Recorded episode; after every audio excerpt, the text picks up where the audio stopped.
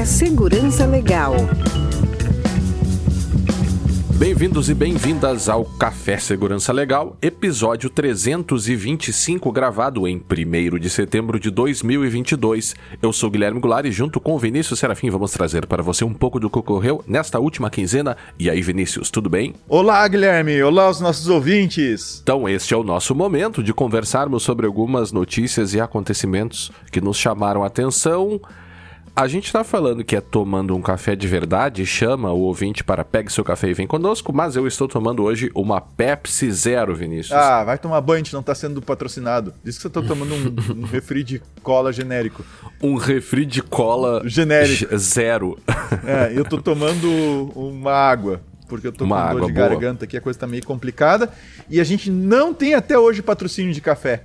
E olha que o pessoal da área É, da né? TI, claro, que eu falo daqui do pessoal da TI, mas nós temos né, o pessoal da área do direito da tecnologia, do direito e todas as áreas que nos acompanham. Mas especificamente o pessoal da TI vive de café, cara. A gente precisa de café. É. né? E não tem, não apareceu uma marquinha de café para nos dar um. Hum. Para entrar em contato conosco e enviar suas críticas e sugestões é muito fácil, basta enviar uma mensagem para podcast arroba segurança legal ou se preferir também pelo arroba segurança legal no Twitter ou também lá no Mastodon, no arroba segurança legal, arroba mastodon.social. Já pensou em apoiar o projeto Segurança Legal? Acesse o site picpay.me barra segurança legal ou o apoia.se barra segurança legal, escolha uma das modalidades de apoio e entre os benefícios recebidos você terá acesso ao nosso grupo exclusivo de apoiadores lá no Telegram. Vinícius, vamos ler algumas mensagens de ouvintes? Ah, me assustei, já achei que tu ia me perguntar de novo se eu, se eu tava apoiando. Vinícius, você já está apoiando o projeto Segurança Legal lá no PicPay? Como não quero te dar trabalho de edição, não vou falar um palavrão. Eu vou direto pra. pra... O Maicon nos manda a seguinte mensagem. ah, ele, sobre o episódio 322, tá? Que a gente tá falando dos carros lá e tal. Da coleta de dados em carros. Ele diz assim: Ainda não cheguei ao final do episódio, mas só para eu não esquecer, já vou comentar Boa. aqui. Tá? Então ele tá ouvindo e escrevendo, é isso aí. Senti falta de vocês levantarem a questão a respeito de carros usados. Muito, muito, muito, muito bem lembrado. É que, pra ver como as coisas mudam, né? Antes Uhum. tu comprava um carro, tu se interessava só em saber se o carro não tinha sido batido e se a mecânica dele tava boa. Aham. Agora tem mais um histórico vinculado a ele, né? Sim. Ele, eh, daí ele pergunta, ele segue. Como as empresas lidam com carros revendidos? Tudo que vocês falaram, creio que se aplica aos primeiros donos, quando alguém compra um carro zero. Mas e para Uhum. carros usados? E, de- e o histórico daquele carro, o histórico de dados vinculado àquele carro. né? Sim. E aí ele segue. E o problema vai nos dois sentidos. O Guilherme falou que assinou um documento solicitando a desativação do serviço estar no carro dele. Quando ele. E, e- e que tu sabe, né? E o Guilherme comentou. Ah, Guilherme, tu falou Ele fica. É, que ele tá, tá- pra realmente ativar essa coisa tem que ir lá fazer uns. cortar uns fios vermelhos lá no. é, não cortem, Sim. tá, galera? Não sei se é vermelho, mas eu sei que tem que tirar uns cabos. Não, ele tem um módulo ah, que eu acho que fica até no porta-mala que você tem que abrir, tirar lá o E fogo arrancar e fora. tal, e aí desligar aquele módulo, Tá. porque senão ele fica, entre aspas, ativo e a gente não sabe se de repente Tá. eh, não tá mandando dados lá, Sim, né? é, pra- parece pra lá. que quando desativa esse módulo, os freios traseiros também se vão. Ah, então, quando ele revender o novo carro, o novo proprietário não terá nada, nada em serviços oferecidos ativados no carro. É, tese. Uhum. Claro que deve ser fácil ativar, mas enfim, uma vez que o consentimento do o consentimento corre uma vez, como ficariam os futuros donos? É, e, É. e eu aposto que os caras nem pensaram nisso, viu? Porque acho que o Guilherme não sei quantos mais, talvez mais algum ouvinte nosso tenha pedido pra desativar isso. É, sei, porque 99, agora a estatística, né? O Instituto. o Instituto aqui de números. Né? 99,999999% não desativam isso, cara. acho que não. Não desativam. É, é, sabe que, Michael, é, eu. Quando, quando a gente tava levantando essa pauta aqui, tem um pessoal que. É tipo um grupo, eu não sei exatamente se é um, se é um grupo, se é uma empresa, enfim, que chama Privacy for Cars. E esse pessoal da Privacy for Cars tem um aplicativo que te ajuda justamente a, a fazer a fazer isso, deletar os dados dos, dos carros, né, entre outras coisas, E aí tu tem aqui, agora a gente tem que ativar o aplicativo porque ele é pago, mas é, não, não precisa. Agora, tem... agora que chato isso, né? Tem que ficar se preocupando em botar coisinha para tirar a coleta de dados no navegador, no sistema operacional é. e agora na droga do carro, né, cara? É. E aí, basicamente, é um, é um, um aplicativo uh, direcionado pro, pro público americano, pelo que parece aqui. Então, você seleciona a marca do carro, né? sei lá, Chevrolet. Hum. E aí, aí tem lá os, Chevrolets americanos, né? Por exemplo, sei lá, um, um, carro que tem aqui no Brasil também, por exemplo, o Cruze, hum. né? E aí tu escolhe o ano do carro, então vou aqui 2022 e marca Proceed. E aí ele mostra como o que você precisa fazer para deletar os dados do carro. Hum. Do infotainment. Então, basicamente é só. É tipo um. Tô te mostrando na câmera aqui. Hum. Mas basicamente é como se fosse um guiazinho, ó. Aí ele mostra, acessa lá o, a telinha ah, do carro, do carro pra ativar. Em, é, uhum. Pra apagar os dados que eventualmente tiverem ali, né? E aí você tem é, é, todas as marcas virtualmente aqui de carros, né? Então poderia ser uma, uma... Não consigo nem sair do aplicativo aqui.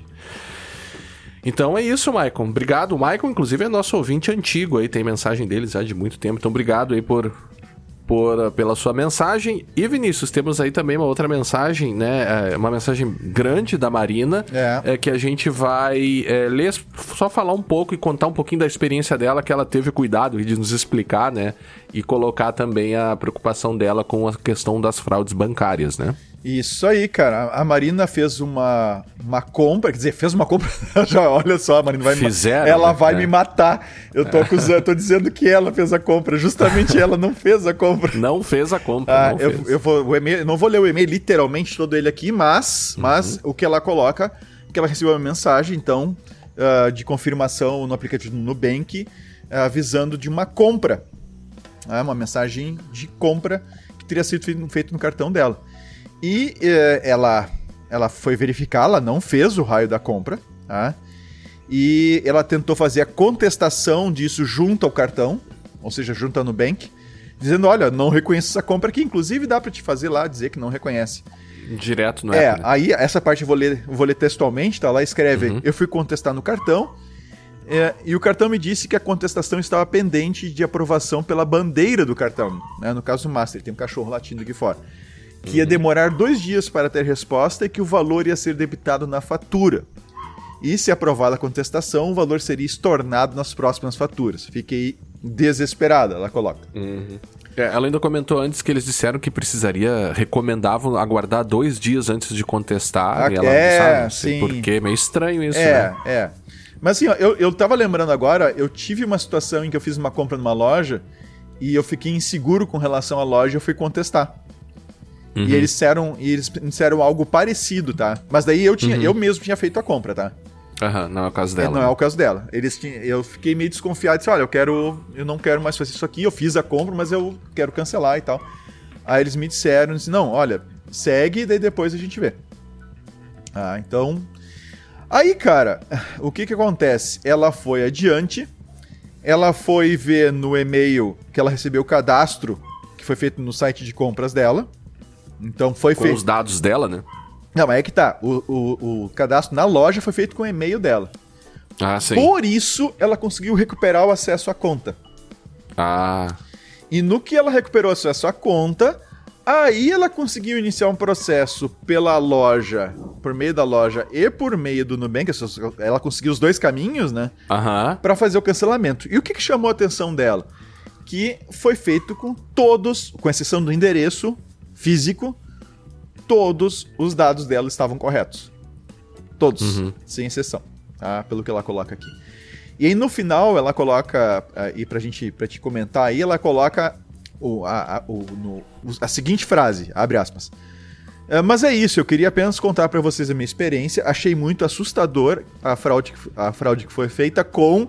Aí ela botou todos em letra maiúscula. Todos, vou dar aqui, todos os meus dados verdadeiros. E a gente e a gente teve tanto vazamento de dados que acho que nem valeria mais a pena tentar descobrir de onde conseguiram. Né? E ela escreve: digo, não vale a pena para mim individualmente. Acho que a polícia e o MP deveriam investigar esses vazamentos todos. Tá? é, eu já leio a última frase dela, que é a frase, ela, ela, a frase assim, querida que ela nos manda. Tá? é, mas assim, realmente, né, Guilherme? Pro indivíduo é muito ruim ter que ir atrás de uma coisa dessas. É. Pro indivíduo. E para e sabe que eu tava falando com tem um amigo meu que é advogado criminalista, né? E, e atua também nessa área assim de crimes digitais e tal. E ele. E eu tava trocando uma ideia com ele esses dias que a gente já teve experiências assim de, de ir até a polícia, né, pra apoiar aí algum cliente e tal, e a coisa não ia adiante. É, e eu acho que por uma limitação até dos recursos que algumas forças policiais têm, porque é um tipo de investigação que é muito difícil de ser feita, né? E se você pega a carga de trabalho que os policiais já têm, a necessidade até mesmo de uh, policiais especializados para lidar com isso, eu acho que por uma questão que certamente não é da vontade, da, da não é por falta de vontade da polícia, melhor dizendo, mas talvez até em alguns casos por falta de recurso, porque é um tipo de é, investigação técnica que exige muito, né, muito esforço para ser feita mesmo, né? Então você, as polícias acabam se dedicando muito mais em casos maiores, assim, né, com mais repercussão, enfim. É, mas sim, ela, ela, ela, tem, ela tem razão, assim, pra, pra é, assim, é, individualmente é complicado, né? É, cara, Individualmente é complicado. É, é complicado e é por isso que tem que ser levado muito mais a sério essas, esses vazamentos aí. Não adianta só querer ir atrás de quem foi o hacker, quem é que tá vendendo e tal. Claro que tem que descobrir quem foi, mas tem que descobrir por onde foi. E depois, uhum. assim, que foi, qual foi a vulnerabilidade que deu essa possibilidade de invasão? Porque o, o criminoso ele vai fazer o que ele faz, ele é criminoso e acabou. Né? Uhum. Então não adianta simplesmente pegar o cara que fez, tem que saber como o cara conseguiu fazer para tentar entender o que, que onde que falhou a, a, onde é que falhou o responsável pela guarda daqueles dados, saca? Então não é só uma questão de pegar quem foi, é uma questão de descobrir uhum. como foi e ver se o problema foi corrigido e, e a coisa é muito focada no quem, né? Uhum. Mas é Beleza. isso. Tá, e a última frase dela. A última frase. É, agora eu vou ler. Não sou da área da tecnologia da informação, mas gosto muito do podcast de vocês. Abraços. Valeu. Muito, muito, muito obrigado, Marina. Muito obrigado, de verdade. É. Eu acho que a, a, gente tenta é, fazer isso, né? E que bom que a Marina foi atingida, né, por essa, por essa nossa tentativa ah, de tá. fazer também. Eu achei que tu ia dizer um que bom que ela foi atingida por essa fraude. Não, não, não, não. que bom que ela foi atingida pela nossa intenção, eu acho, de fazer algo assim, né? Que uhum. a gente tenta fazer algo que seja palatável, né?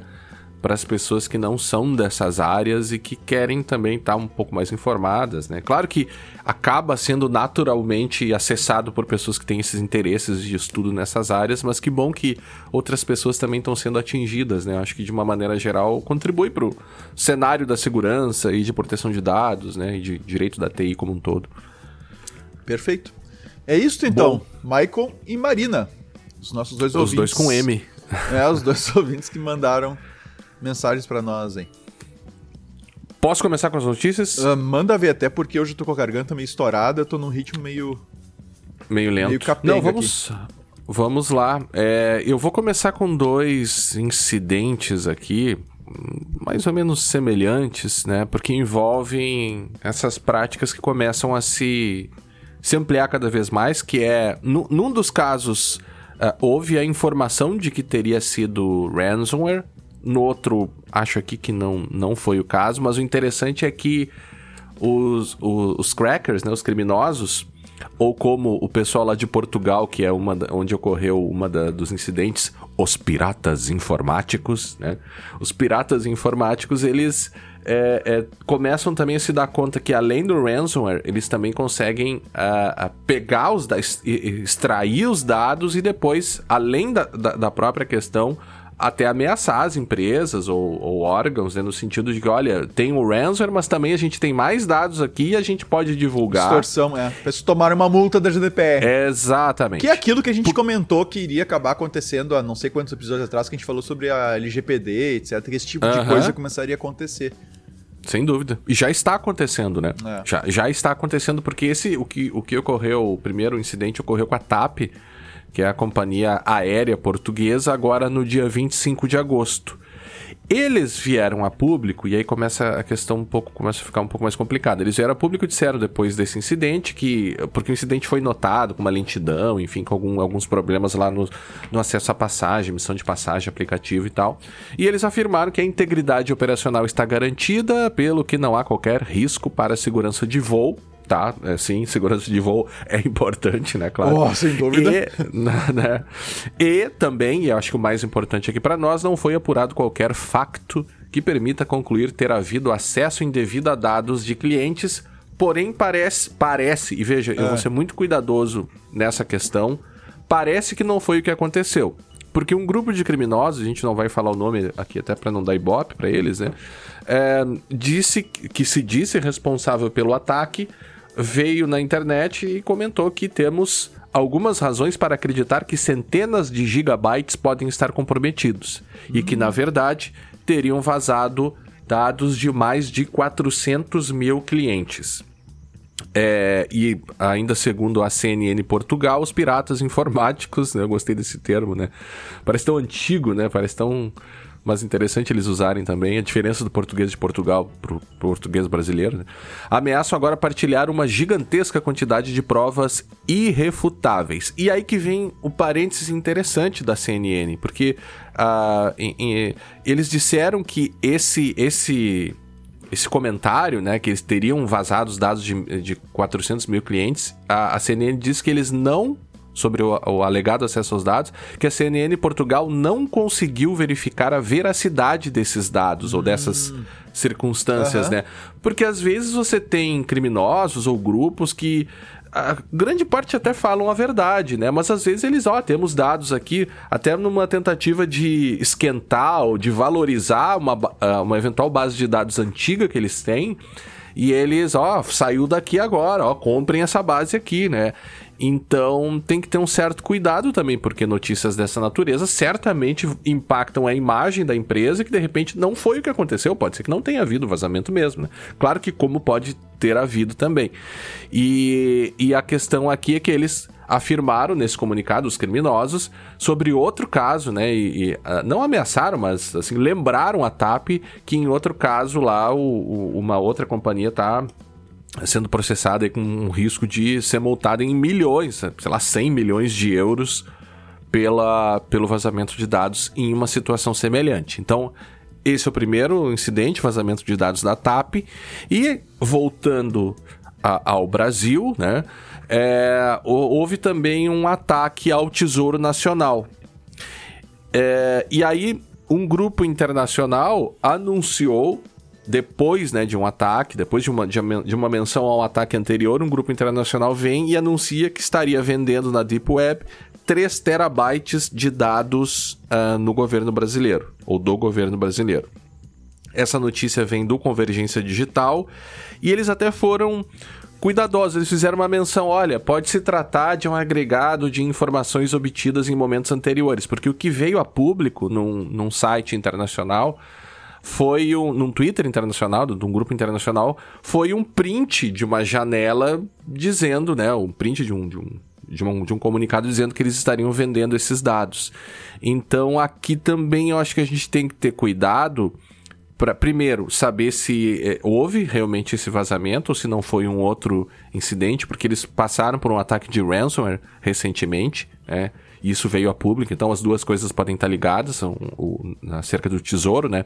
Os dois incidentes relacionados ao tesouro.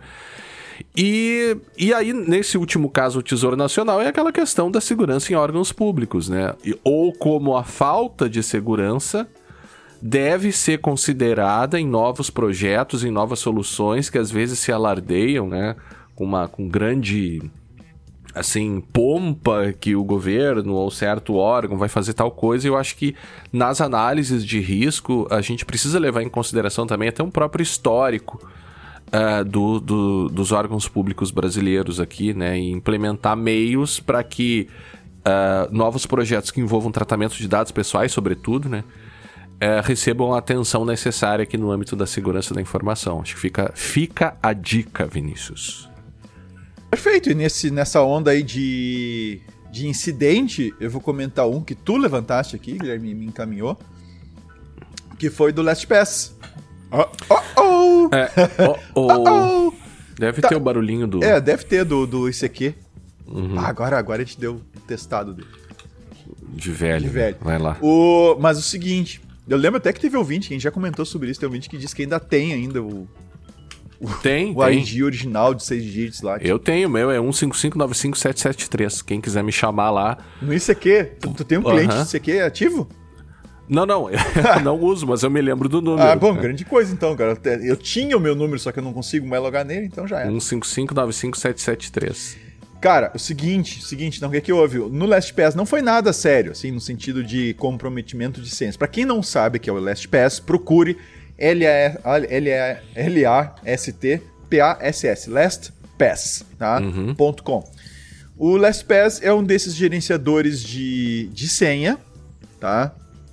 Que, é, que para você armazenar suas senhas para sites, né, de sites, de, de sistemas, do que for, e você lembrar de uma única senha para acessar esse, essa base de dados de senhas.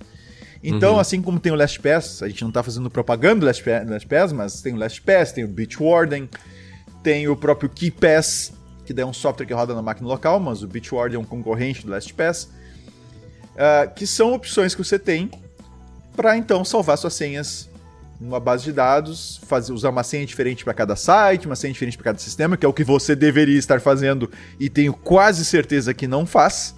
Né? Eu te, ah, eu tenho senhas diferentes. Tem? É, eu tenho uma mesma que eu uso para todas as lojas, eu tenho uma mesma que eu uso para todos os bancos, eu tenho uma mesma que eu uso para todos os sistemas da empresa. Né? E por aí Você vai. tem? Claro que não, né? As minhas são completamente diferentes. Ah, tá. É Eu como achei se eu estivesse você. imaginando aqui uma pergunta com um dos Ah. nossos ouvintes, entende? Que a maioria deve fazer isso. tá? Olha o barulhinho do ICQ. Achou? Não, parece. Tocou. Não, tu tá apertando, pegando uma das gatinhas que tem ali. Tem a... O Guilherme tem umas gatas lá ele tá pegando uma gata e apertando a gata perto do microfone Não, pra ela não. fazer o. Solta o bicho, de- deixa a gata andando por aí. Mas. Então, esses sistemas são bastante úteis, tá? Pra poder fazer esse lance justamente de gerenciar, gerenciar a senha. E o que aconteceu com o LastPass dessa vez? Que já teve um incidente antigo, tá? Mas também não, não teve grandes impactos. Ah, mas o que aconteceu foi que o pessoal conseguiu, ou seja, criminosos conseguiram acesso a parte do código-fonte do LastPass, o que não é a mesma coisa que ter acesso às senhas, credenciais, base de dados, etc. E algumas informações de propriedade privada da LastPass. Tá? Uhum. Então não chegou a comprometer nada de ninguém, pelo menos por enquanto, até onde se sabe. Tá?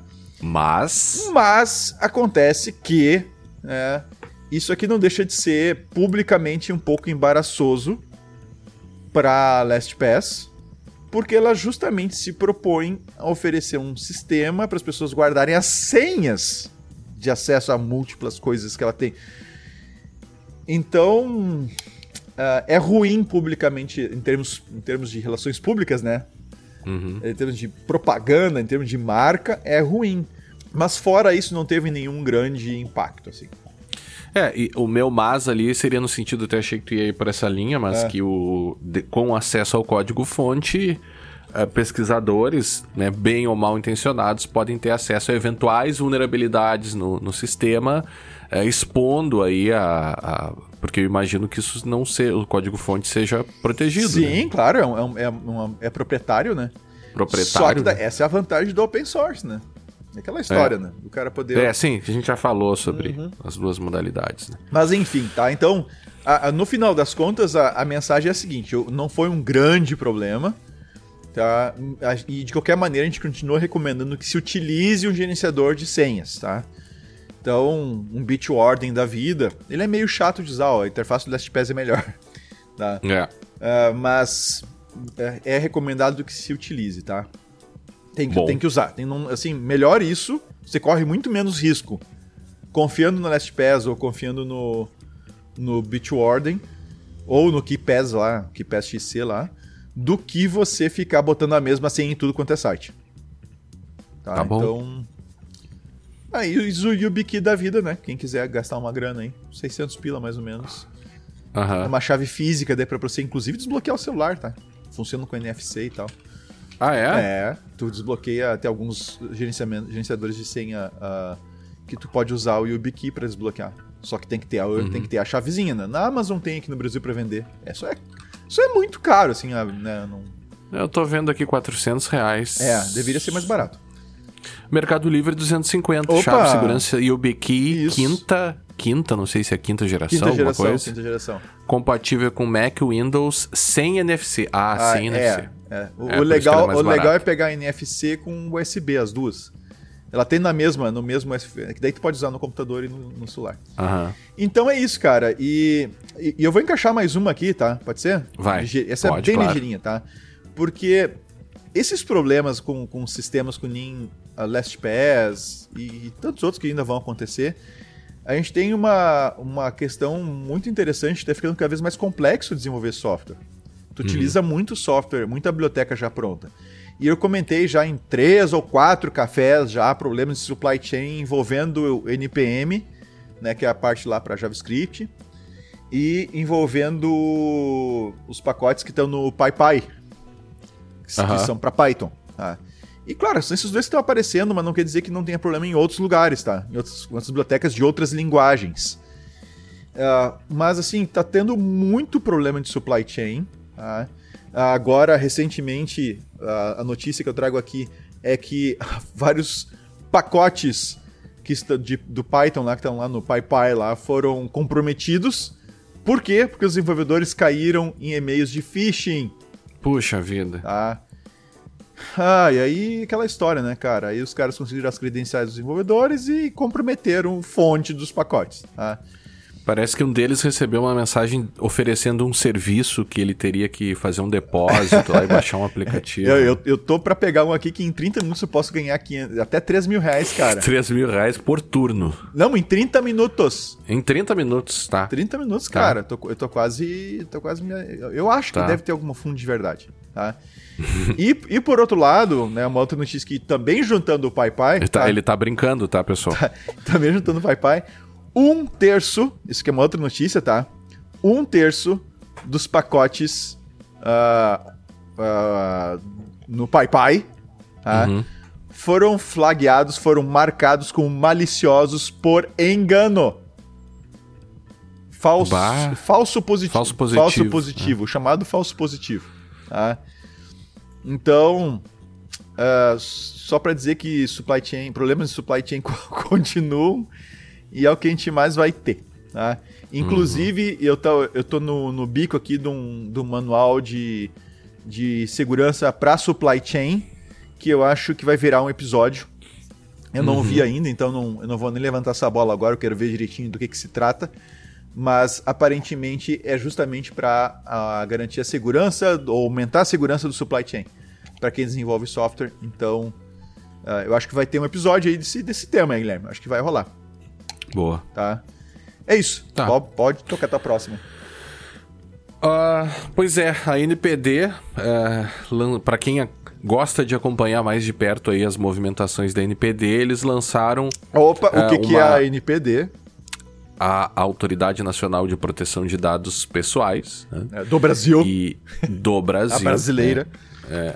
E, e, a, e eles lançaram então uma tomada de subsídios para o tratamento de dados pessoais de alto risco para agentes de tratamento de pequeno porte. É, essa atividade aí está prevista, ou estava prevista no, no regulamento de aplicação da LGPD para os agentes de pequeno porte é, para que seja possível né, trazer é, critérios para que se consiga reconhecer o que é um tratamento de dados é, é, de alto risco. né? Então eles trazem ali alguns critérios sobre ah, volume, escala, frequência e duração dos dados e pedem para que né, nessa tomada de subsídios que os grupos aí interessados possam dar contribuições para essas definições, né? E qual é, o, qual é a importância disso? É que os agentes de tratamento de pequeno porte, eles possuem, né, eles têm regras um pouco mais flexíveis ali, ou flexibilizadas para o cumprimento da LGPD. Só que essas regras é, é, flexibilizadas não vão ser aplicadas a eles caso, não vão ser estendidas a eles caso eles realizem tratamento de, de dados pessoais de alto risco, né? ou seja, um grande número de pessoas, dados sensíveis, enfim, tem, aí tem os critérios. Né? Então, é, isso é interessante para que é, as instituições, né, consideradas como instituições de, de, é, de pequeno porte, consigam aí já começar a se preparar e ao ver lá os critérios, né, já começar a pensar é, nisso. Claro que algumas delas ainda sequer é, é, estão se aproveitando e muitas até nem conhecem as questões relacionadas ao, ao, ao tratamento de dados pessoais como e nem se veem como agentes de tratamento de pequeno porte, né? Mas a parte boa também é que eles declararam que vão elaborar um guia com orientações para esses agentes de pequeno porte quando eles estiverem realizando os tratamentos de alto risco, né? Inclusive essa essa notícia aqui foi para os nossos clientes, Vinícius, no, na nossa interessados ali em LGPD, né? É, no nosso mailing semanal aí de, de notícias, que é uma das, das questões que, que os clientes recebem, né?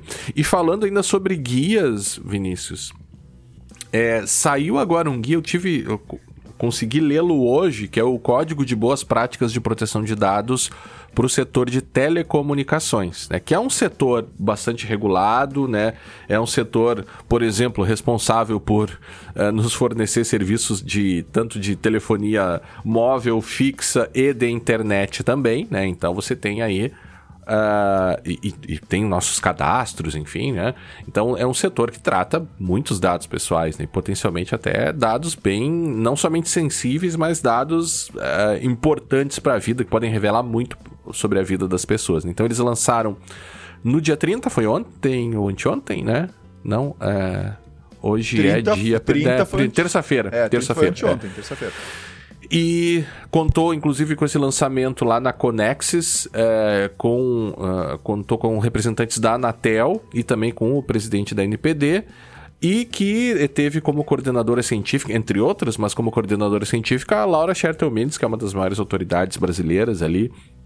Claro, também com um extenso grupo de trabalho e a gente consegue ver no, no material a, a, a, qualidade né, desse, desse grupo técnico e dessa, é, e dessa coordenação científica. Né? Eles, o próprio site da Conexis aqui diz que o documento traz protocolos para serem adotados pelo setor com informações de como, por exemplo, armazenar dados, definição de prazos e tal. O documento é, é grande, ele tem 135 páginas, começa com um apanhado geral da lei, como é, ocorre com esses documentos setoriais, né? É, só que é, ele passa, ele passa a ficar realmente interessante depois disso, né? É, ao, ao considerar que o setor de telecomunicações é absolutamente regulado, né? Uma agência reguladora, inclusive a Anatel.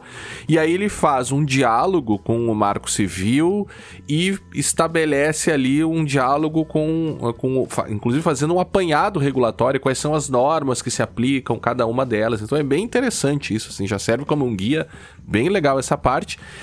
Depois começa a falar sobre o âmbito da aplicação desse, desse guia, e aí já me chamou muito a atenção o âmbito de aplicação, né? Porque quando você fala em setor de telecomunicações, você pensa é, internet, é, é, é telefonia móvel, né?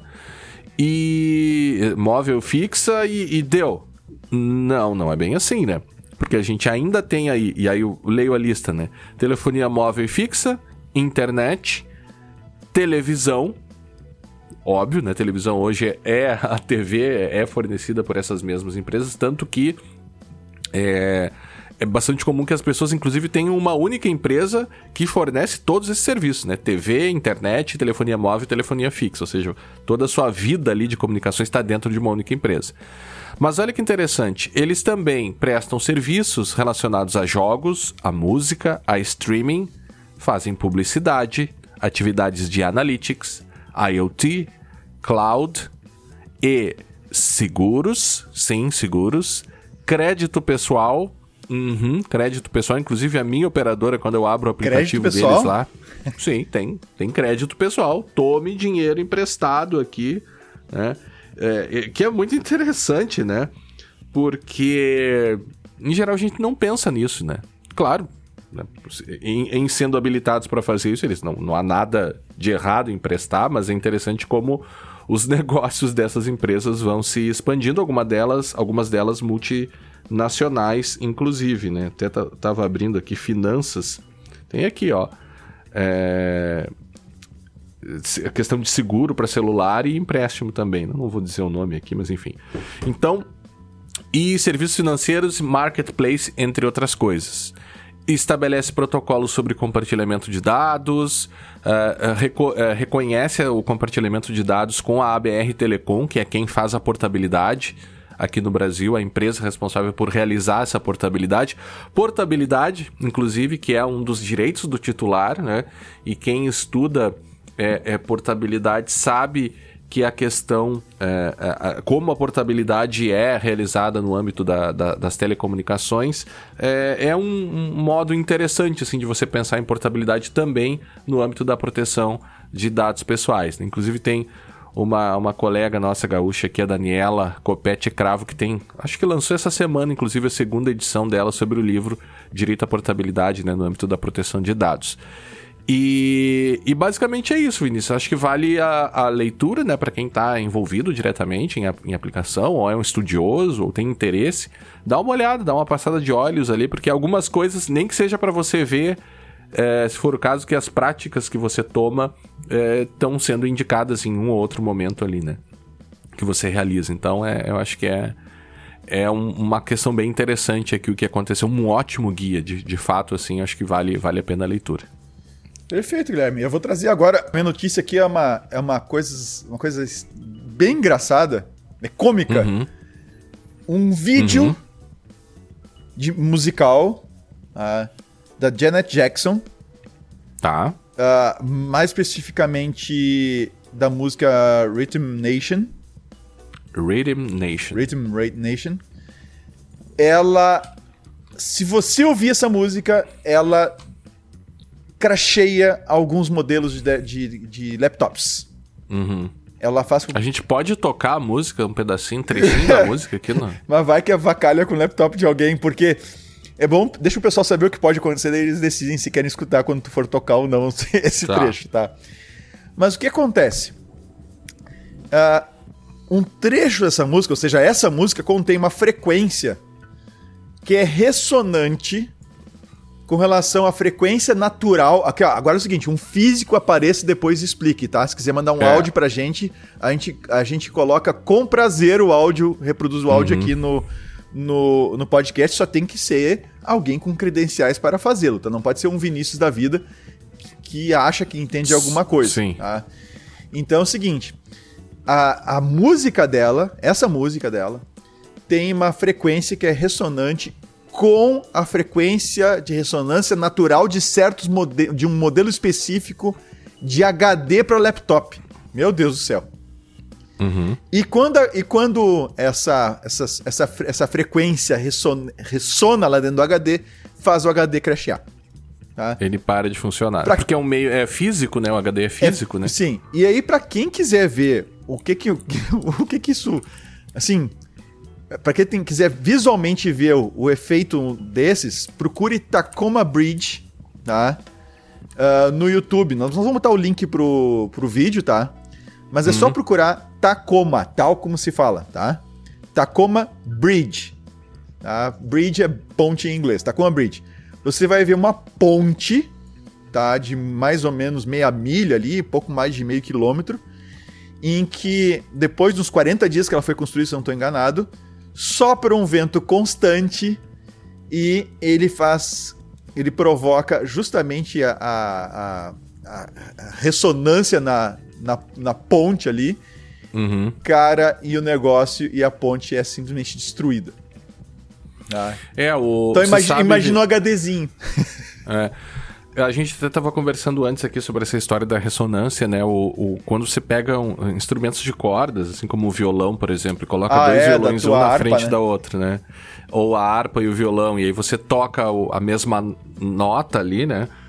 É, é, ele, ele se ressoa, né? Dependendo da altura, ele vai ressonar, ele tem uma ressonância na, na mesma corda que tem aquela que tá afinada do mesmo jeito, né? Então eu imagino que seja isso, porque as minhas credenciais para falar sobre física, elas estão bastante desatualizadas. é que é para um né? físico, tu é um ótimo médico. É. Ou seja, tu não é uma coisa nenhuma. Deixa eu tocar aqui um pedacinho do, dessa, dessa vi, desse vídeo aqui da Janet Jackson.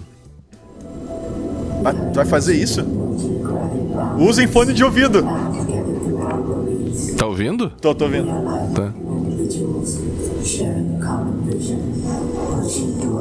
É, tem uma, uma fala ali.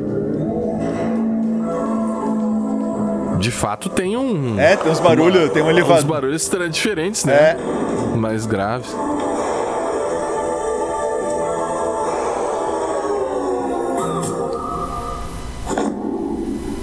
Tomara.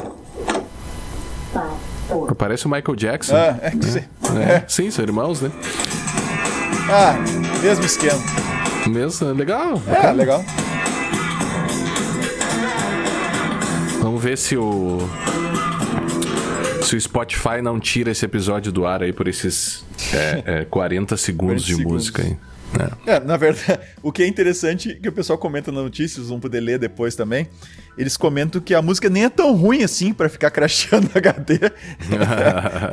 a música não é tão ruim assim. Boa. Mas, mas o fato que é curioso, cara, assim, a chance disso acontecer, né?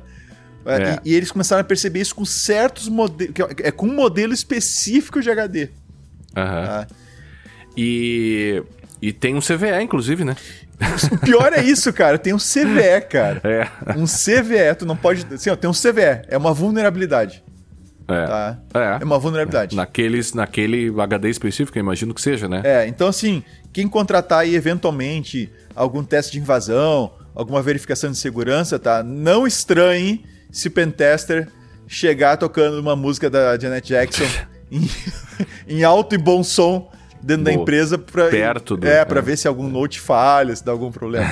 aí ele vai poder botar Tá. no reporte dele o CVE lá. Vai ser um belo reporte, né? A gente não definiu antes aqui, Vinícius, pra quem iria o café expresso e pra quem iria o café ah, frio. eu sei pra quem vai o café frio. Pra quem? Pra Janet Jackson. Pra di- Não, capaz. Ela não teve culpa. Não, e esse não, vídeo. desculpa, desculpa. Não, o contrário. O contrário. Ela Aham. merece o café quente, porque, cara, quem, que outro cantor conseguiu fazer isso? É. Fazer um, um Café expresso, café expresso. café expresso, café expresso É. quentinho pra ela. Pode ser, sim, pode ser, pode ser. Ah, É, e é. O, o café frio, cara, é, eu tô entre o Last Pass, mas o Last Pass não, né? Uhum. Mas eu tô mais lá pro, pro, pro pessoal do Pai Pai lá que flagueou um terço do- dos pacotes Uhum. como maliciosos, como, quando eles não eram maliciosos. Eu vou mandar o meu café quente pro grupo, o meu café expresso pro grupo que fez aí o código de boas práticas de proteção de dados para o setor de telecomunicações. E não tem café frio dessa vez. Não tem café frio pra ninguém, Ah, acho que não. nem pro Last Pass. Não, Não, cara, não eu chega a dar, ser. Eu não vou dar o café frio é, contra os meus princípios só pra. Pra dar o pra- só dizer- pra não jogar é, fora o café. Só, é, não, essa história é muito sério, cara. O café expresso e o café frio, no final do nosso episódio, é algo muito sério, não é brincadeira. É. Então você tem que ser muito cuidadoso É. pra dar o café expresso e dar o café frio. Não é concordo, assim. concordo contigo. E é isso, cara. Tá bom, tá bom. Tá? Então nos encontraremos agora no próximo episódio do podcast Segurança Legal. Até a próxima! Até a próxima.